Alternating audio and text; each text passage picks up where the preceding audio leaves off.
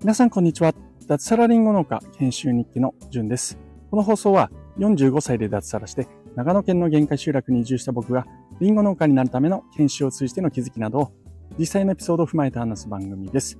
この番組は Web 上に農村を作るトマジョ DAO の提供でお送りいたします。はい。皆さんおはようございます。2023年1月5日木曜日ですね。えー、今日はですね、天気すごくいいですね。えー、暖かい中、いつも通り、えー、山の上から、えー、放送を収録しております。はい。で、早速本題に今日は入っていきたいと思います。えー、僕が目指すリンゴ農家像というお話になります。まあ、新年ということもあってですね、えー、僕が目標としているどんな感じでリンゴ農家をやっていくのかなんていう話をちょっとしていきたいなっていうふうに思っております。え、先日の放送でもお話ししたんですけれども、え、去年ですね、2022年というのは、え、僕にとって非常に大きな、え転換点でした、えサラリーマンをですね、え3月31日付で辞めて、え4月1日からですね、リンゴ農家になるための研修をスタートするということで、え脱サラをして、さらにですね、えまあ、長野県の限界集落の方に、移住をしてきて、まあ、研修をスタートしたというところでした。で、今年に関しては、えー、っとですね、独立に向けて、その基礎を、リンゴ農家としてやっていくための基礎を固める一年にしたいなっていうふうに思っております。僕が独立するのはですね、来年の4月1日ですね。はい。なので、あと1年と約4ヶ月というところを、まあ、切っているというところなので、はい、えー、今年は、えまあ、独立に向けてあらゆる動きをしていきたいというふうに、え思っております。まあ、研修先ではですね、えー、今年度から僕はですね、自分の担当する畑をこれから決めていくという形になります。で、実際その担当する畑をえ僕は独立時にえー、ていうんですかね、まあ持っていくという形になるというふうに思います。で今すでに既存の、ね、僕の研修先にある畑もあるんですけれども、大部分はですね、えー、こちらに移住してきてからの8ヶ月の間に、えー、周りのですね、えまあ、農家さんからお声掛けをいただいて、えー、僕が独立時にやるというふうに、まあ、決めた、あるいはやらせていただけることになった畑、えというのをですね、僕の研修先で1年間、え引き取りをして、で、まあそこを僕が担当するという形になるのかなっていうふうに、え思っております。はい。で、そうですね。あの、僕が目指すリンゴ農家はどんな形かっていうところなんですけども、最終的にはですね、えー、結構ですね、僕は大きくしていきたいなっていうふうに思っております。うん、理想としてはちょっと法人化をして、まあ、会社として、えー、リンゴ農家、まあ、農業をやっていきたいなっていうふうに、えー、思っております。で、なんでかっていうところの、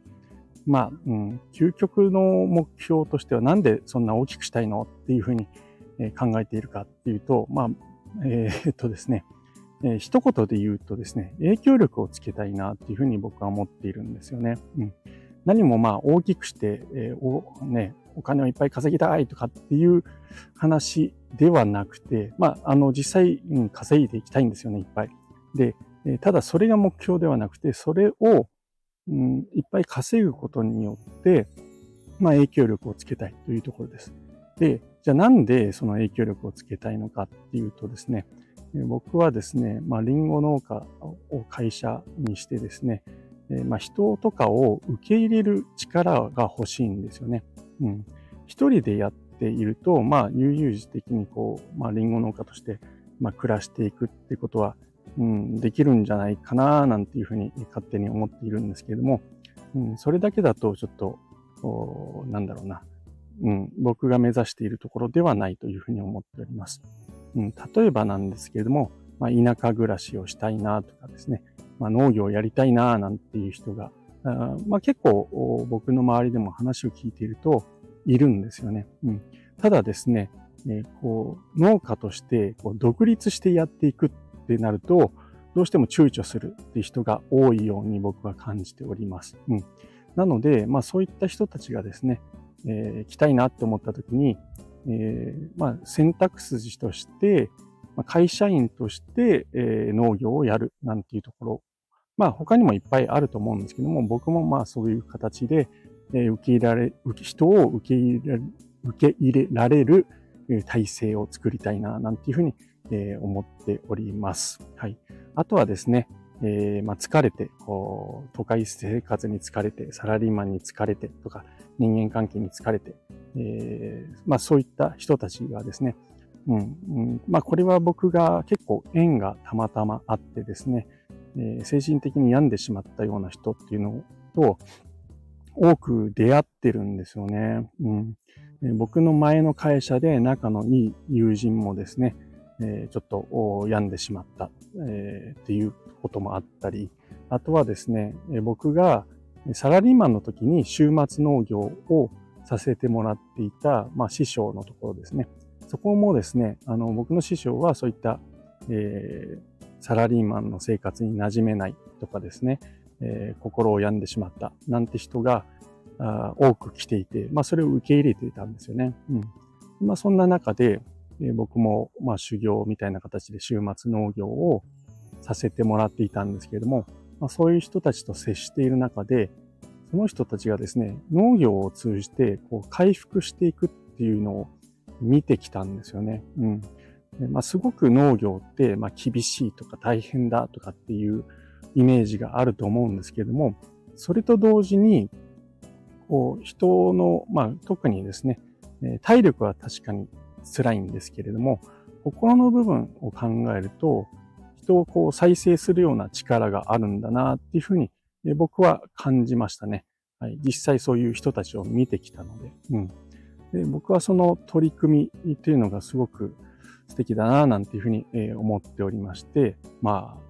うん、えー、まあ、弟子というとちょっと変なんですけども、僕のその師匠の、志みたいなものもちょっと受け継いでいければな、なんていうふうに思っております。そのためにはですね、えー、自分や自分の家族だけが、えー、食べていけるだけの稼ぎでは足りなくて、当然ですね、えー、まあ、給料を払えるようなあ所帯には少なくともならないといけないっていうことで、うん、あの、まあ、給料、社会保険、まあ、もろもろの福祉関係とかですね、そういったものが整備するためには、うん、個人事業主としてだけではちょっと足りないのかなっていうことで、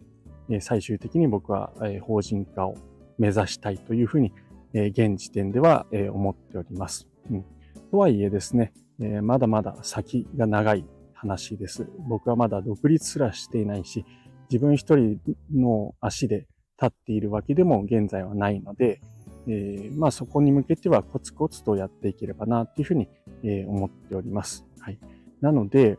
うん、まあそれは長期目標というところで、まあその長期目標を達成するための、まあ、短期目標としては、まずは、えー、自分の足で立てるぐらいのところまで持っていく基礎を作る年というのが今年かなっていうふうに、えー、思っております。うん。なので、まずはですね、自分一人、あるいは妻と含めて1.5人とかぐらいで、どの程度まで大きくできるかっていうところに関しては、まあ、限界まで、えー、まあ、突き詰めていきたいなっていうふうに、え、思っております。うん。現在ですね、僕がやることになっている畑の大きさというのは、トータルで5.5タンという数字になるんですけども、5.5単って分かりやすく言うとどのぐらいかっていうと、えっ、ー、とですね、えー、サッカーコートのまあ半分よりちょっと大きいぐらいの面積かなっていうふうに思います。で僕の周りの農家さんで、えー、見ているとですね、うん、大体えー、10単ですね。一丁部とかとも言うんですけども、一人でできる限界の面積は1丁部、まあ10単というふうに言われています。なので、僕がやる5.5単っていうのは、まあ、ある程度余裕があるのかなっていうふうには見えますよね。うん。えー、まあ、ただですね、えー、まあ、新規で収納するので、えー、何があるかわからないですし、まあ、経験不足、効率性とかも悪いと思うので、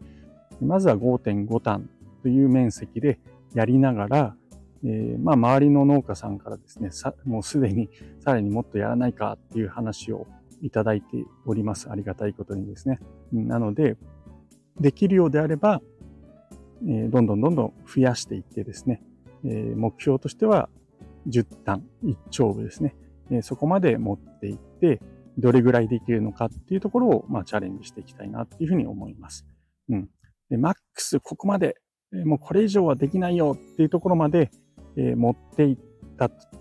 際に、まあ、どれぐらい僕がですね、えー、まあ、稼げているか、どれぐらい余裕があるかとかっていうのを見ながら、えじゃあ次の一手としてえどうしていくかあ、誰かに手伝ってもらうのか、え従業員を雇うために法人化していくのかとかですね。あるいは、あの、パートのアルバイトさんを、